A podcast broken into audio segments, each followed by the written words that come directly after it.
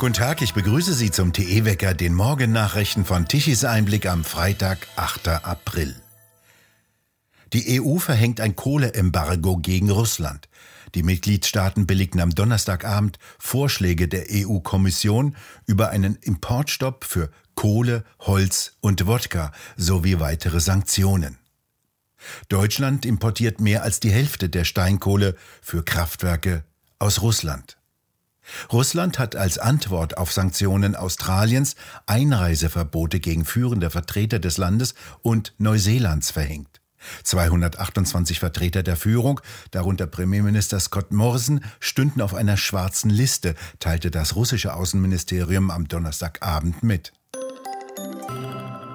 Russlands Präsident Putin setzt offenbar darauf, dass Truppen im Osten der Ukraine einen Sieg erringen könnten, um Russlands stockende Invasion zu retten, nachdem es ihm nicht gelungen ist, die Hauptstadt Kiew in einem Blitzkrieg einzunehmen.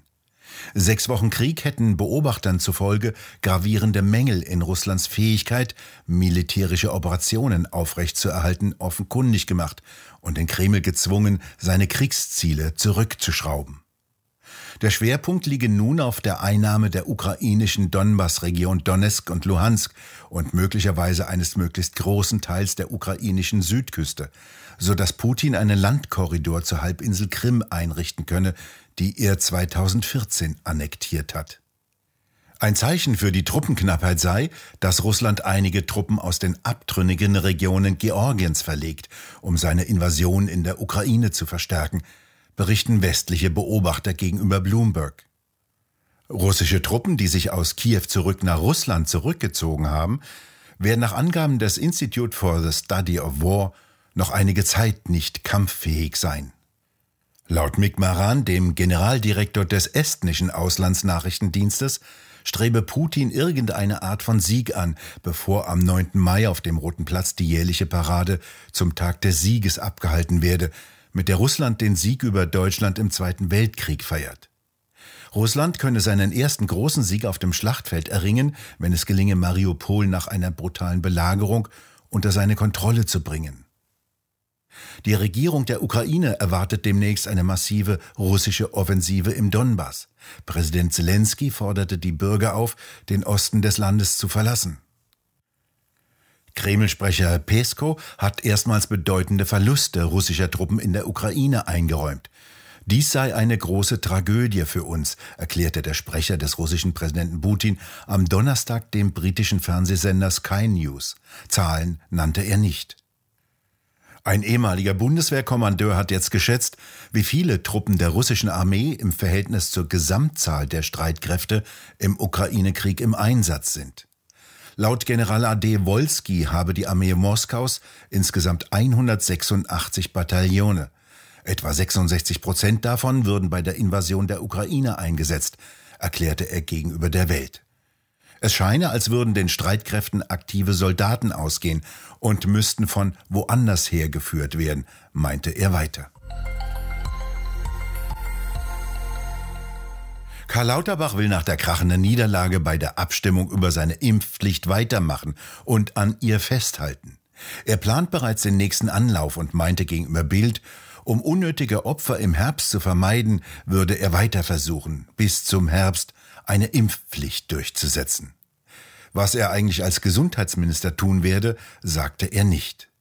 CSU-Landesgruppenchef Dobrindt forderte Lauterbach auf, sich stärker auf die Arbeit, weniger auf Talkshows zu konzentrieren. Linken Politiker Sarah Wagenknecht sagte, die Bürger würden zunehmend Zweifel bekommen, wie fähig er sein Amt besetzt. Kassenärztechef Gassen gibt dem Minister mit seinen ständigen Meinungsänderungen sogar eine Teilschuld am Scheitern der Impfpflicht. Es gibt noch Rücktritte von deutschen Politikern. Ursula Heinen-Esser tritt zurück. Die CDU-Umweltministerin von Nordrhein-Westfalen hat am Donnerstag Ministerpräsident Wüst ihren Rücktritt angeboten. Der hat angenommen. Als im vergangenen Juli jene gewaltige Flutkatastrophe das Ahrtal heimsuchte, waren nicht nur rheinland-pfälzische Gebiete betroffen, sondern auch nordrhein-westfälische. Während der Katastrophe war Heinen Esser als zuständige Ministerin auf Mallorca und feierte mit Kabinettskollegen den Geburtstag ihres Mannes. Sie habe versucht, so die SPD-Opposition im Landtag, eine Geschichte zu erfinden, warum sie als zuständige Fachministerin in der größten Katastrophe des Landes wieder nach Mallorca zurückfliegen musste. Während Zehntausende Betroffene des Hochwassers mit den Folgen der Flut kämpften, so SPD-Fraktionschef Kutschaty, hätten es sich hochrangige Vertreter der NRW-Landesregierung auf Mallorca gut gehen lassen. Auch Grüne und AfD forderten ihren Rücktritt. Heinen Esser betonte, sie habe ihre Amtsgeschäfte vollumfänglich wahrgenommen und lehnte lange einen Rücktritt ab. Im Untersuchungsausschuss, der in Nordrhein-Westfalen die Hochwasserkatastrophe bearbeitet, hieß es, dass der einzige Hydrologe, der Hochwasservorhersagen hätte machen können, in Urlaub war. Heinen Esser beklagte, dass das Fehlen wasserwirtschaftlicher Expertise ein Problem sei. Am 15. Mai wird in Nordrhein-Westfalen ein neuer Landtag gewählt. In Mainz hat die damals zuständige Ministerin Anne Spiegel von den Grünen, die ebenso versagt hat, das Problem auf ihre Weise gelöst. Sie ging nach Berlin als Familienministerin. In Mainz setzt heute der rheinland-pfälzische Untersuchungsausschuss seine Befragungen zur Flutkatastrophe fort. Geladen als Zeugen sind die rheinland-pfälzische Ministerpräsidentin Marie-Louise Dreyer, Innenminister Roger Levens, Innenstadtsekretär Randolph Stich sowie der Präsident der Aufsichts- und Dienstleistungsdirektion Rheinland-Pfalz, Thomas Linnertz. Es soll unter anderem darum gehen, wie und wann die Ministerpräsidentin über die Ereignisse informiert wurde. Finanzminister Lindner befürwortet jetzt eine Öl- und Gasförderung in der Nordsee. Bekanntlich liegen im Boden unter Niedersachsen und unter der Nordsee noch erhebliche Mengen an Öl und Gas. Die würden ausreichen, Deutschland mit Energie zu versorgen. Doch aus grünen Gründen werden sie nicht mehr gefördert. Der Krieg in der Ukraine veränderte seine Einstellung. Er haltet die Festlegung des Koalitionsvertrages, sagte er in einem Interview mit dem Magazin The European, dass in der Nordsee nicht mehr Öl und Gas gefördert werden und keine neuen Felder exploriert werden sollen, für aus der Zeit gefallen. In Sachsen hat die AfD laut Umfrage die CDU überholt. Die AfD kommt auf 28 Prozent, dahinter abgeschlagen die CDU mit 25 Prozent. Wie das Meinungsforschungsinstitut INSA im Auftrag der Bild-Zeitung feststellte, verliert die CDU 6 Prozent, während die AfD um 2 Prozent zulegt. Die SPD kommt auf 12 Prozent gegenüber 11 Prozent bei der vorherigen Umfrage. Die Grünen steigern sich von 7 auf 9, die Linken kommen ebenfalls auf 9 Prozent und die FDP wäre mit 7 Prozent wieder im Landtag. Ziel der AfD laut Generalsekretär Jan Zwerg bei den Landtagswahlen 2024 den Ministerpräsidenten in Sachsen zu stellen. In Frankreich wird am Sonntag ein neuer Präsident gewählt. In den Umfragen liegt bislang Präsident Macron vorn, der zur Wiederwahl antritt. Daneben stehen unter anderem Marine Le Pen, Valérie Pécresse von den konservativen Republikanern sowie der Journalist Eric Zemmour zur Wahl. Die Sozialisten, früher in Frankreich zweite, ehemals große Volkspartei, liegen mit der Pariser Bürgermeisterin Anne Hidalgo als Kandidatin in den Umfragen weit abgeschlagen zurück. In einer Stichwahl muss entschieden werden, wer neuer Präsident wird, wenn kein Kandidat die erforderliche absolute Mehrheit im ersten Wahlgang erhält. Termin dafür ist der 24. April. Ja, ich geb's zu, selbst heute höre ich noch gern Märchen. Schon der wunderschönen Sprache wegen. Doch was haben wir inzwischen aus jener Sprache gemacht? Einen optischen und akustischen Trümmerhaufen. Oder ist etwa Innenarchitekt Innen, Innung, etwa Poesie? Statt Tischlein deck dich, wischt der ideologische Wahn alles weg vom Tisch. Märchen seien zu grausam, politisch unkorrekt und gendermäßig völlig veraltet.